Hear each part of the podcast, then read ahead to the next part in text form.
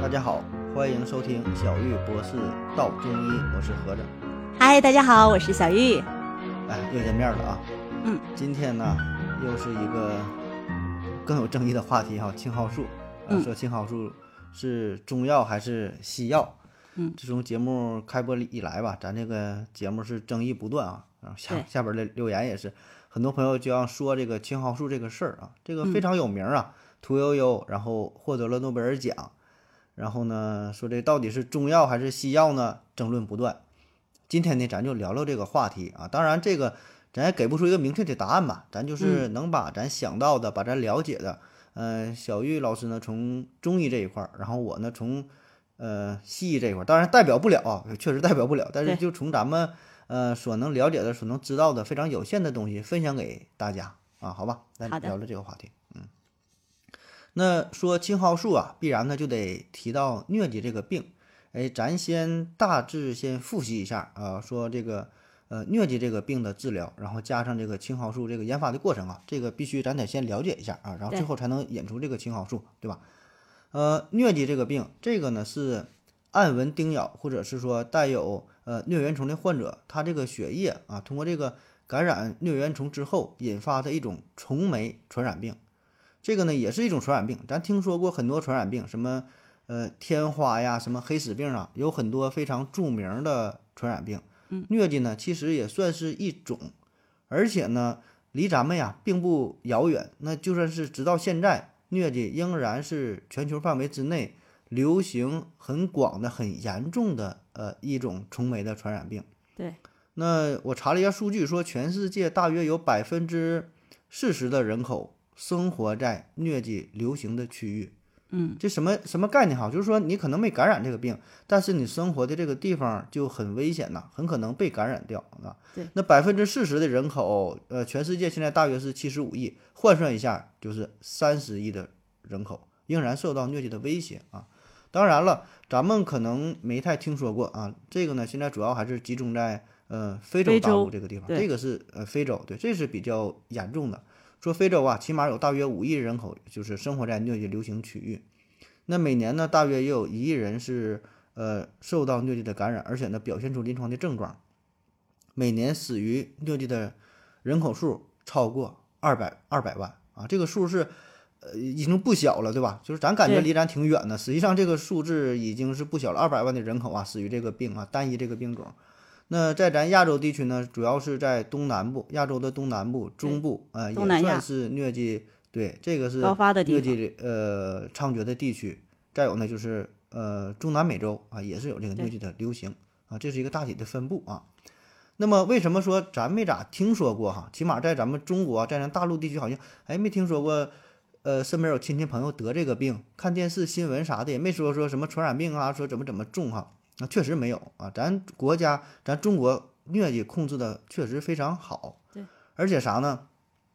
二零二一年六月三十号，不远啊，就今年六月份的事儿，世界卫生组织宣布中国获得无疟疾认证。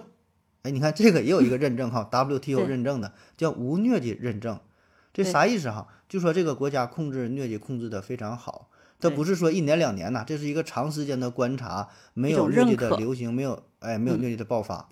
那全球范围内，其实获得这个认证的国家呢，也不算太多哈，呃，大约能有四十呃四十个左右啊，四十个左右国家和地区。那全世界大约二百个国家，所以呢，你看这个也就是大约四分之一、五分之一左右获得了这个认证，所以很不容易，对吧？那么这里边呢，就是靠咱这个青蒿素啊，屠呦呦女士做出的这个贡献。对啊但其实最最早最早的话，一开始治疗疟疾的药物好像就是呃像什么奎宁啊，还有一些呃合成的一种药物啊，像那个呃氯喹，对吧？之啊前、之前很早的是这种药物，都是听说过，对。对，但是因为这个物都有副作用可能还好，那副作用太大，它副作用非啊常大，就是说把把这毒啊，对这个病病治好了是吧？最后呢，这个毒性上来了，嗯，那咱回顾一下啊，其实治疗疟疾，疟疾这个病是非常古老了。那治疗疟疾真正有效的，就是刚才呃小老小雨老师说这个奎宁啊，这个是从一种叫做金鸡纳树，从这个树皮当中提取出来的一种药。对对，那在一九三四年，嗯科学家啊，对，才正式合成出这个药，叫氯喹啊。就是说这个药呢确实有效，但是呢副作用太大，后来呢是被搁置下来，算是不了了之了。对。那再次受到重视呢，是到了二战期间。二战期间，嗯，二战期间是四几年的事儿呗。那当时呢是美国科学家又研究了氯喹啊，因为啥？那时候疟疾它又严重了。这又严重了。一说这个研究，哎，氯氯喹一看，哎，挺有用，然后呢，把这个副作用副作用尽量给它降低一些呗，哎又开始广泛的应用，这么个事儿。那到了上世纪五十年代左右呢，WTO 就启动了一场呢根除疟疾的计划，因为啥？当时疟疾啊特别严重，就是全球范围内都有广广泛的流行。对，那咋办呢？没有什么好药啊，只有这个疟疾，呃，只有这个氯氯喹喹。对虽虽然有点副作用，那你也没有办法，就先这么凑合着得用吧，嗯。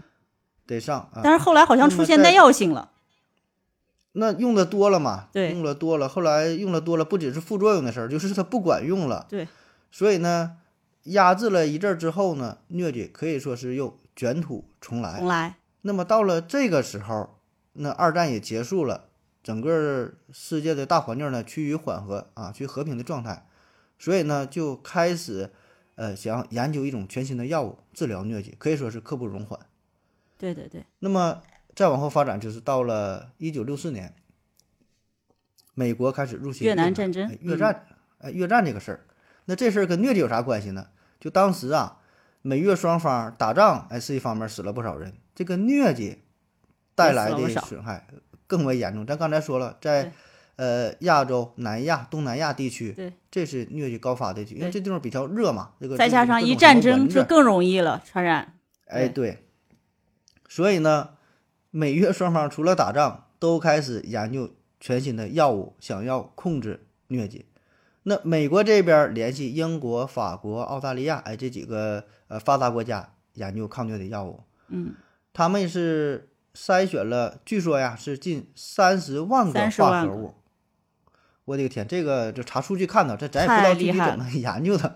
对，就是找各种东西吧，我就感觉这像是发明那个灯泡啊，就是爱迪生研究那个是那个灯泡那个灯丝儿啊，用各种东西，估计是几个国家所有的科学家都上了。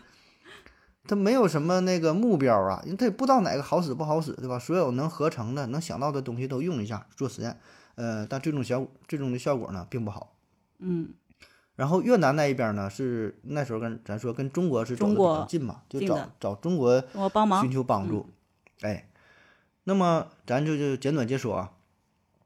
一九六七年五月二十三号，中国呢是咱这边有六十多个科研机构，哎，有五百多位植物专家、化学专家、药理学的研究人员，大伙儿呢坐在一块堆儿，哎，也是研究疟疾这个事儿。，嗯一方面呢，确实也想是帮助呃越南；一方面呢，确实咱国家那个时候这个疟疾啊也很严重，哎，所以嗯这个时候就成立了绝密的五二五二三项目。三项目很有名的。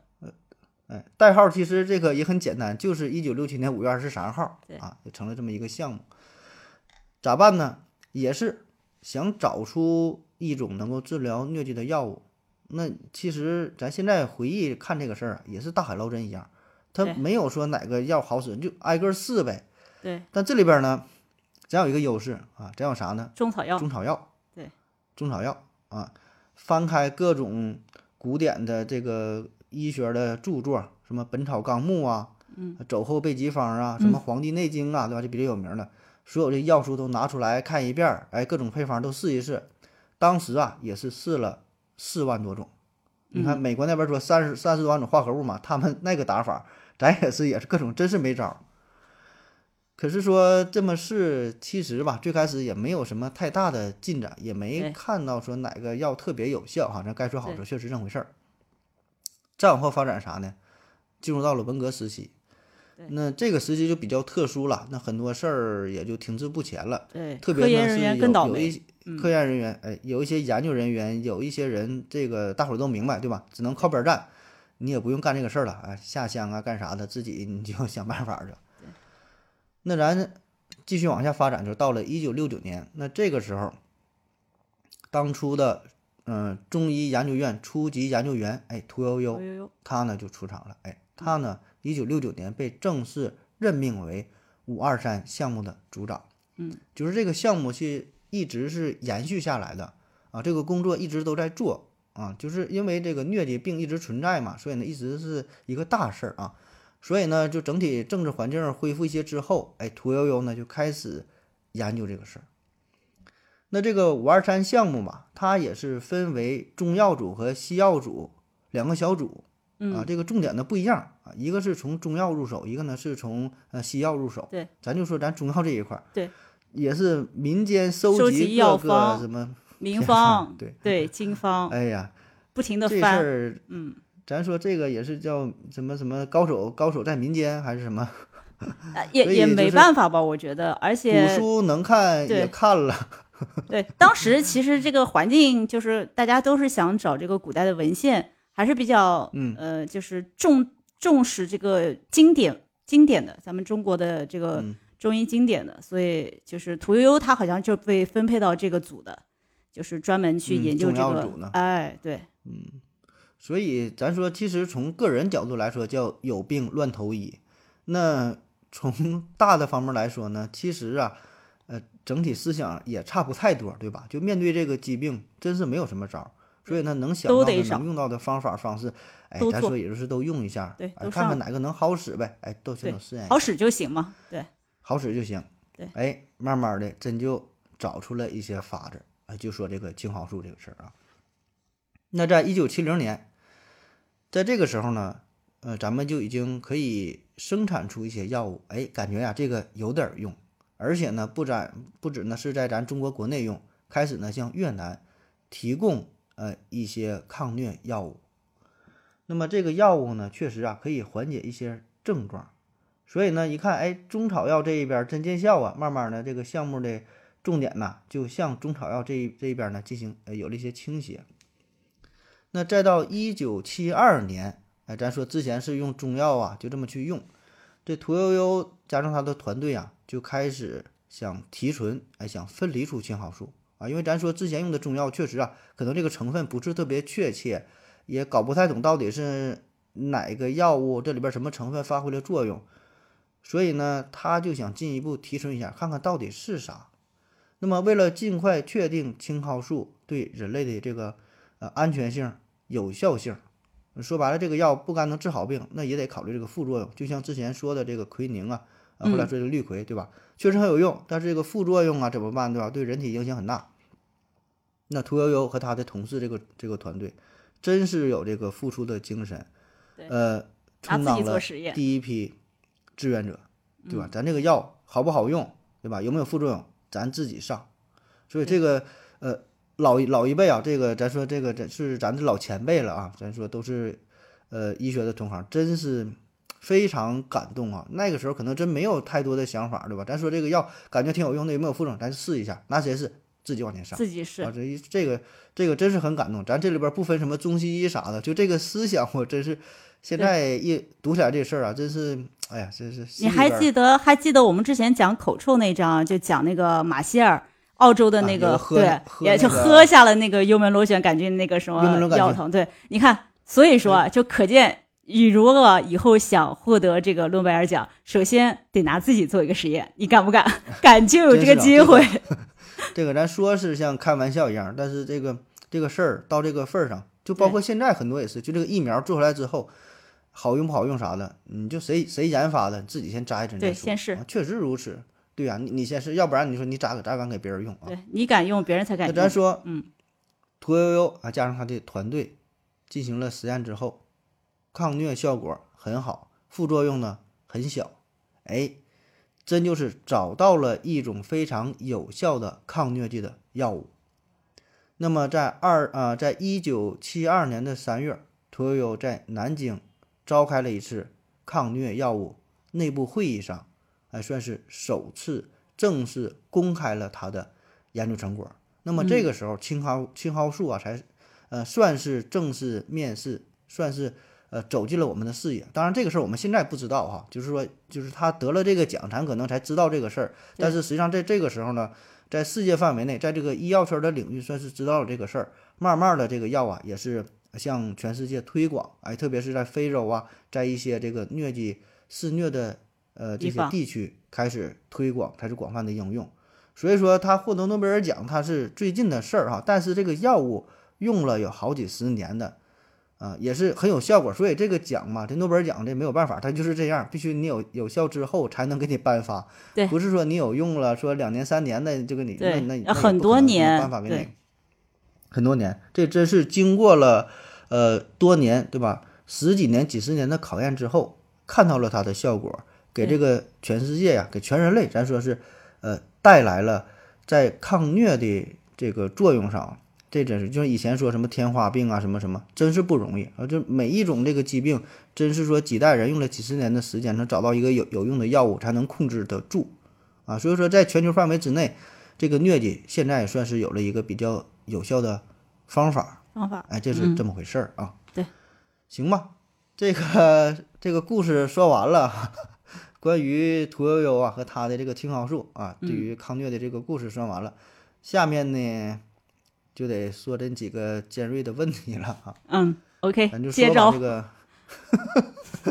就最喜欢这个小雨老师啊聊这些事儿啊，呃，说这个青蒿素，那么说青蒿素到底是中药啊、西药，还是说中西医结合药物呢？对吧？无非就是这个、这三种观点呗，对吧？你也说不出别的了，那咱就挨个说一下呗。嗯，那咱先说啥？先说这个是西药吧，先说西嗯药这一块，这个是有一大批人是持这种这种观点的，对吧？对说跟中医没半半半毛钱关系。嗯，嗯，那那确实是啊，因为你这个青蒿素，呃，它是啥？用现代工艺，对吧？它以前没有青蒿素吧？那以前有青蒿素，它早就获诺贝尔奖了。那为啥屠呦呦试了这么多中药，研究了这么多年，不断的提纯，哎，最后搞出了青蒿素？那不就是用的现代的工工艺，用的科学的一些方法，不是对吧？用的一些化学你这的方法个那这种这种观点只是看了后面的，就是青蒿素是提取出来的，但是你没有看青蒿素的妈妈呀，青蒿素的妈妈还是青蒿啊，你不是人工合成的呀，和中医没有半毛钱关系，肯定也不对啊。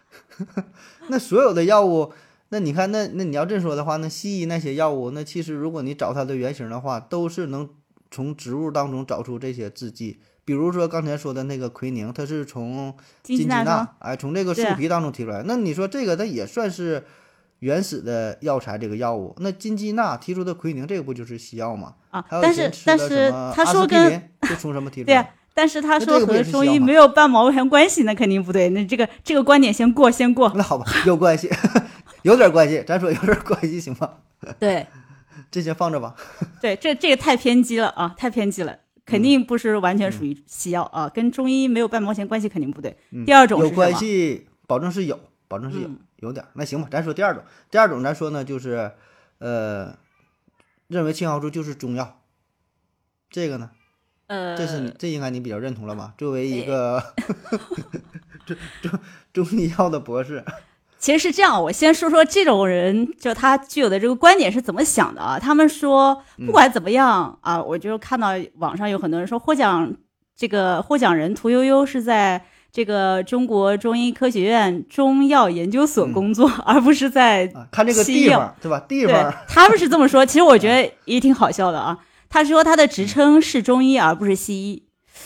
呃，说青蒿素是从是啊，是从中药啊青蒿当中提取出来的，而不是从某种西药中提取出来的。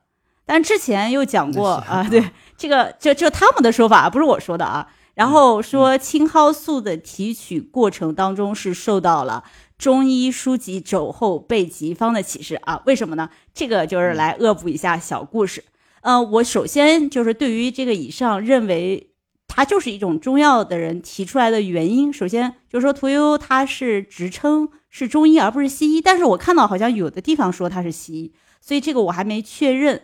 然后说屠呦呦的名字是取自于一个《诗经·小雅》鹿鸣，叫做、呃这我听过悠悠鹿鸣，然后食野之蒿，对吧？就是说那个蒿就指的是嗯青蒿嘛。所以说，就冥冥之中可能就是说他人生可能就是有了青蒿就，呃，这个光芒万丈的那种感觉啊。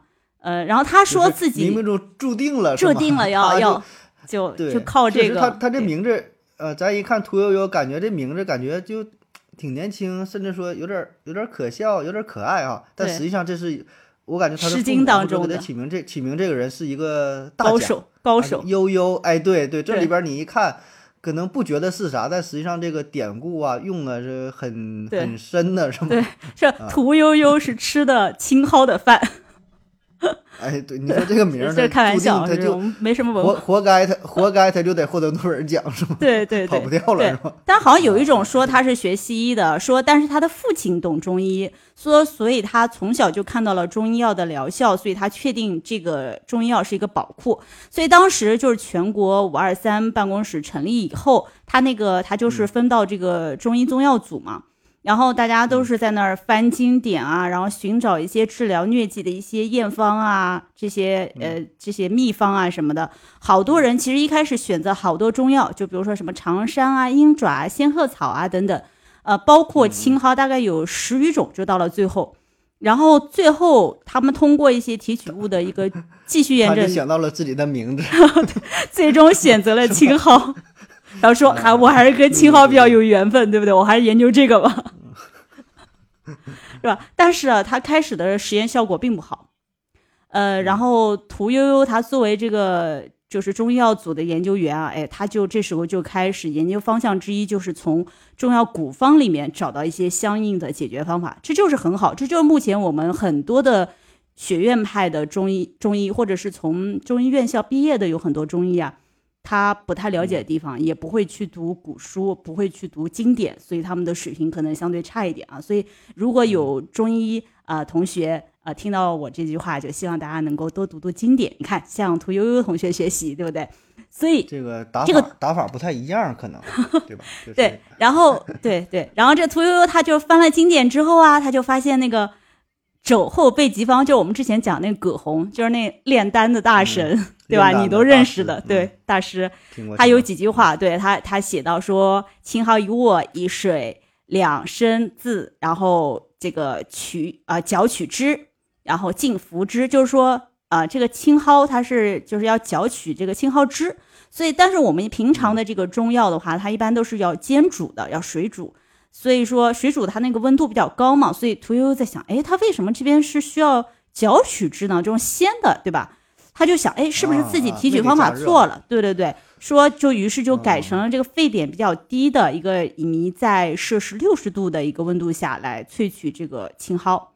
然后呢，就是到了一九七一年十月四号的时候，他就在这个实验室观察到了这种提取物对于疟原虫的一个抑制率就达到了百分之百。所以说，哎，你说它这个温度太高了啥的，可能那个效果就。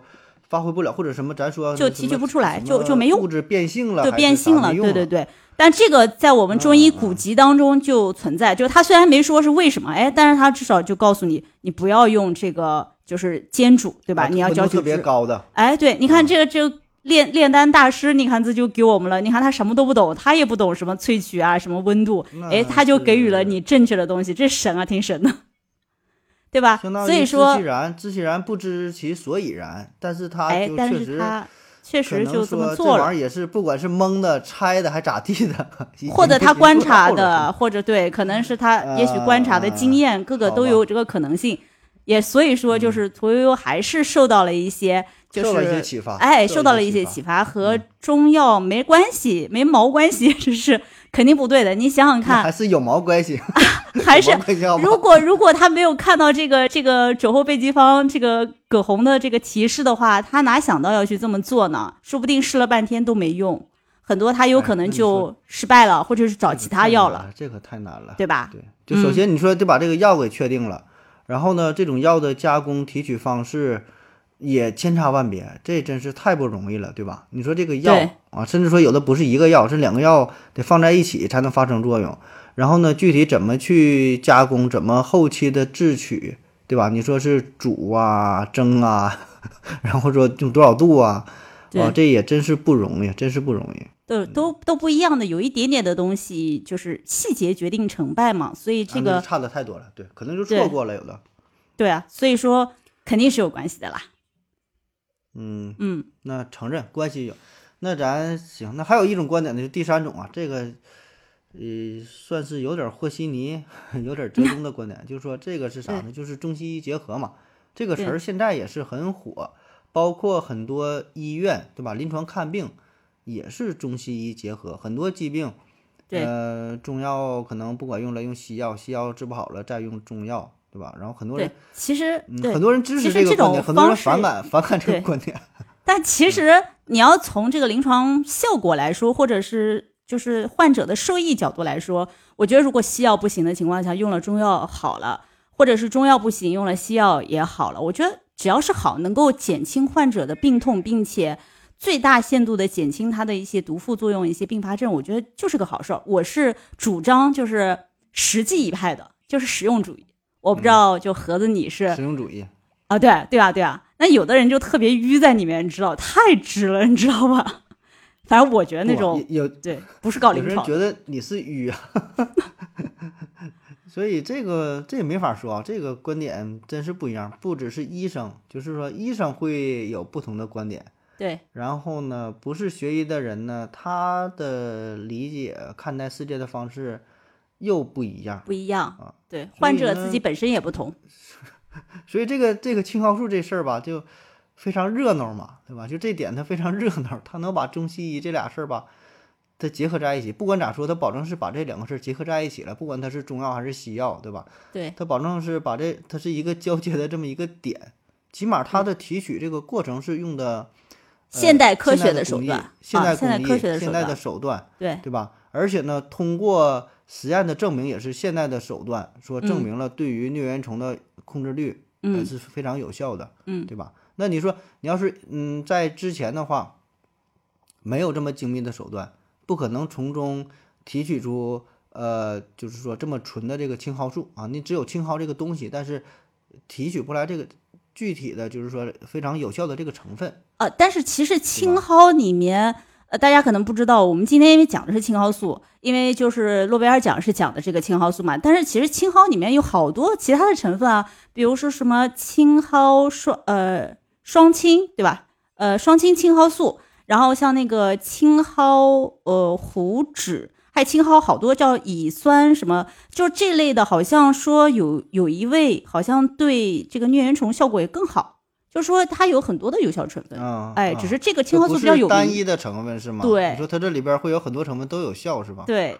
但是中药的话，这个它就直接用了青蒿汁，就是这样。嗯，对我都用它就提取这一个，觉得这个是最有效的。对嗯也是因为这个获奖了是吧？对，对，嗯，就怎么说吧，就是是对第三个观点的话，有那么一点和稀泥，但是呢，也没人说不对。对，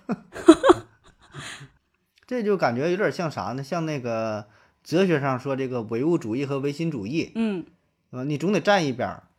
然后呢，有一些人呢想调和一下，说我就又唯物又唯心，但实际上呢，你最后呢嗯又唯心了。很难说调和，保证还啊对，最后还是陷入了这个唯心主义。嗯，所以这个中西医，我感觉也是，就是你一旦调和之后呢，可能还会陷入到中医，可能还是有这个中医倾向，就是反西医的人就反的，这里边也是少数哈，咱说少数嗯人，反到什么程度？可能说你看到你一说中医，就觉得你是个大骗子，骗子是吧？你是如何如何？对对对，有一些人这样啊，那那我算是骗子少女吗？你你保证算呐，骗子阿姨了，现在都。骗子姐姐吧，确实会有啊，嗯确实会有啊，所以咱为啥做这个节目啊？我就也也不想为什么中医证明啊，怎么怎么地啊，咱也达不到啊。就是咱还是声明一下，谁也谁也代表不了啥。小玉小玉博士虽然是个中医博士，他也代表不了代表不了中医。嗯，然后呢，我也我我对吧？咱我是一个西医，作为一个医生，作为一个科普主播，咱也代表不了啥。咱就是能想到的，尽量呃聊一聊，说一说，把这个事儿吧，就是如果你观点或者你的思维没或者你的视野没这么广的话吧，咱能把更多的信息吧输出一下，然后让你了解到更多的东西啊。当然，如果你已经咱说这些你都知道了，那也无所谓。你你或者说你比咱档次更高的话，呃，批评一番或者讨论一番，对哎都行都行，对吧？对谁也代表不了啥。我对这个就是咱们今天这个就是关于几种观点的一个总结，就是我觉得就至少它是青蒿素是来源于中药，它肯定是和中医中药嗯它是不可分割的啊。嗯呃，它是不是算就比如说成药了之后算算不算中成药，或者就像你像丹参酮一样，对不对？它算不算一个中药的单体，对不对？它就是也是冠着中药的名。然后算中成药，反正我觉得就是，如果你要说它是传统的中药，肯定不对，因为咱们传统的中药不可能说你给病人开方子开一个青蒿鳖甲汤，你开一个青蒿素，对吧？这肯定这不是扯淡吗？对吧？所以一般来说，传统的中药是在一个辩证中医理论啊、这些指导之下来的。但是还有一个就是，我也查了一下，我发现可能我们这些人就是在那儿讨论个半天，可能是一厢情愿。我们来看一看国家对于中药的标准。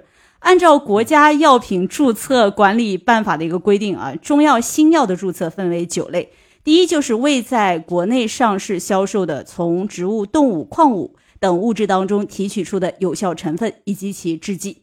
而如果在这个条件之下符合了这个定义，并且申请专利保护的，就算是新的中药。但是青蒿素它中国是没有申请专利的，而这些中药啊提取的啊对，没有，好像没有。他没在中国申请专利呀、对，有。然后，所以我才觉啊。得这些中药提取的有效成分，呃，从能够合成单体那一天开始就应该不算中药了，因为就在青蒿素的那个时代，国家还没有就这个一点一类新中药的说法。但如果是按照今天的标准来说的话，它其实就应该算是一点一类的新药。啊，这是国家的标准，嗯我也不好多说。所以这事儿其实咱们讨论吧，该讨论讨论，不耽误事儿；该表达观点表达观点，也不耽误事儿，对吧？对你任何的呃观点站的立场啊都可以。可是问题就是你得有一个标准，对吧？就是你怎么呃划分区分说这个是中药还是西药，你得有个标准。所以呢，从这个国家国家的标准有这个啊啊，你一说这个事儿，咱就不用 这就不用争了。这是什么叫什么药物注册药物注册管理办法是吧？对，管理办法。国家啊，那就我懂了。那你要拿这出拿这个东西，下回再跟别人唠嗑的话，那就没法唠了。那人说是就是，人说不是就不是了，吧？对我比较喜欢嗯研究法律这方面的问题。啊，确实，你要说讨论的话，这个争论不休。你有你的观点，我有我的态度，对吧？所以呢，得有一个官方，这是官方的东西对。但大伙儿呢，依然可以保持自己的观点，咱哎可以继续对吵吵。我们再看看这个获奖人他自己是怎么认为的。屠呦呦在获啊奖感言当中说？这是属于中医药集体发掘的一个成功范例，是中国科学事业、中医中药走向世界的一个荣誉。在青蒿素发现过程中，古代文献在研究最关键时刻给予了我的灵感。那么，相信嗯努力开发传统医药，必将会给世界带来更多的治疗药物。鼓掌！不愧是大家哈，说这话说的对呀、滴水不漏哈。对，哎，都不得罪。你看，就说这是呃中医药集体发掘的一个成功成功范例是吧？就是 中医药走向是，就是他都说了哈，他也没说就是他一个人对中嗯哎，但是好像之前有一个八卦，说有个什么人好像就开始说准备跟他打官司的，说好像这个不是他第一个发现的，说他们之前也发现了，对对吧？就是这种事情，有哎，但是就是谁谁都说不清炒楚。作呗，对，炒作呗。这这事儿可能确实有，因为你说走后备急方里边这个青蒿素，这这个也不是他发现，那是多少年就有的，对吧？对可能有，呃，早些年间可能有人就用过青蒿素治疗疟疾，那保证有，对吧？对。但是说你没把这个东西提提取出来，没把这个写成文章发表出来，没把这个呃提炼之后对应用，那就不是你的呀，你的东西，你第一个发表的肯定就是他的，对对对对。你必须发表在对拿出证据。现在好像我们国家对于这种一些包括一些文字啊，包括一些什么著作啊这类的东西，嗯。它都是要求，就只要你是在这个公开的就发表出去了，就是不一定是在真正的期刊上，它其实都算你的著作权的。其实你打起关系来还是你的。对哪哪怕说在你们在你们村儿的报纸上，在你们乡的报纸上，你对网络上都可以对对呀、你说了，哎，我认为说青蒿素治疗疟疾很有效，里边怎么提纯，用什么方法，你你你说明也行，对吧？对所以这事儿，但就是我感觉这就属于蹭热点，看人家出名了，对，是的，是的 啊，这属于八卦新闻。嗯，那那咱说，呃，继续下一个这个尖锐的问题啊。嗯嗯，那屠呦呦获奖了啊，说这青蒿素诺奖获奖了。那这个诺贝尔奖委员会那这边是啥态度呢？就是说，呃，是否代表着世界啊对中医中药的一个认可呢？嗯你一定是当时的记者吧？当时那个 诺贝尔奖委员会这个委员汉斯先生就是在回答一个记者问的时候，就有个记者就这么问说：“啊，这是不是你们第一次把奖项颁给传统医学啊？”然后这个汉斯先生说这也是找事儿了嘛？对也是，这汉斯跟咱节目这个差不多啊。这汉斯先生就说就像嗯你想太多了，我们不是把奖项颁给了传统医学，而是把奖项嗯颁给了受传统医学启发而创造出新药的研究者们，就他重点在后面啊啊，但是他没有抹杀这个受传统医学启发的，啊，那这话也挺意味深长的。他说我们不是把这个奖颁发给了传统统医学。医学，我的重点是在后而面，是颁发给受传统医学启发而创造出新药的研究究者们，呃，他这里边也提到了传统医学，但是更重要的说的是这些研究者。对，所以 这也挺牛的哈。你看人家这个话也是不把这话说绝了，也不说是呃中药、西药之分，古药啊，对。就是金药对吧？古今的这些，人说也是受到了传，这就其实就是咱说了半天还是这个事儿，确实是受到了。呃，古典医学受到了传统传统启发，然后呢，又可能用了一些新的方式方法，创造出了呃研究出了嗯。新的药物，然后很有用，嗯，对，所以这事儿那你也说半天也是说不清道不明，嗯，但是我觉得从这句话来说，你如果把那个呃，我们嗯把奖项颁给了创造出新药的研究者们，那你这个就不明不白的，你不觉得这句话也有点问题吗？那是他怎么创造出新药的呢？那就受了传统医学启发的。这时候我们的重点就在于此，所以说这只是他讲话的一个呃，相当于他重点放在后面了。如果你要是想把重点放在前面也可以啊，所以就是说咱们是不能抹杀这个受传统医学而启发的呀，这个事儿。嗯嗯，所以这里边咱也不打这个官司哈，也不说，呃，说到底是什么中西医之分嘛，我因为这个说也说不明白，对吧？就咱个嗯人，对就算表明态度也没有用，对吧？对就就是说，就好比说我，我就觉得说，我觉得这个就是西药，跟 跟中医没有什么关系，是受到启发了。那你中医那中药多了去了，我不能说发明啥都受到启发，哎，也行，就持有这种观点也行。对，不能再聊下去，聊下去要 割袍断义了，都不和谐了。其实我对这事儿，咱就自己理解吧，对吧？对你呃持有哪种观点也都好，但是不耽误咱们做朋友，对吧？也不耽误你嗯支持咱们这个节目。对啊，咱这节目就这样，以后的节目可能会更加劲爆，更加精彩。哎，嗯咱就找这些特别有争议的话题，这才有意思。嗯，对对对。然后有问题了就找何总呗。嗯，好，那行，今天节目就这样，好的欢迎大伙儿的收听。然后有任任何什么呃感兴趣的，就是与这个中医中药有关的话题吧，都可以留言，然后咱嗯们会选取一些好玩儿的，大伙儿都关注的，哎，咱就随便聊一聊啊，咱就是找这些有趣的分享一下，对吧？咱就嗯随随随便闲扯嘛。对咱们还可以在这个节目后面对，嗯咱们咱们在今天这个节目其实还可以留言，比如说我支持第一种说法是西药的，我加一；支持第二种说法的加二；支持第三种的加三。你到时候看何总统计一下，看这个到底咱们这个是不怕事事儿大是吗？那我们要有统计学的一个一个科学的一个精神呀。那行，真的，那再说一下，就是呃，认为 认为说这个青蒿素是中药的，呃，留留一留留言一、对吧？然后认为是西药的留言这个二，中西医结合那就三，嗯行吧？这比较简单，好，对吧？或者是说你有任何观点啊，也可以在下边留言，咱们再讨论啊，嗯咱再聊呗。嗯，对吧？这个都无所谓，这个因为本身这个事儿它就没有一个标准答案。你要有标准答案，咱也不至于拿出来做一期节目聊个好几十分钟了，对吧？就是因为这个东西它挺有意思的，挺好玩儿的。它不只是中西医之分，可能里边还有一些关于科学精神呐、对于一些世界的认知啊，等等等等，包括科学的、文化的，呃，甚至说社会层面的，对吧？嗯对于世界认知理解等等等，你延伸出的东西太多太多了啊。对。那那好吧，就这样吧，这个扯起来没完了啊。好的，然后欢迎大伙儿支持小玉博士聊中医，哎，然后点点赞、留言、转发等等等等，哎，咱们下期再见，拜拜。嗯拜拜。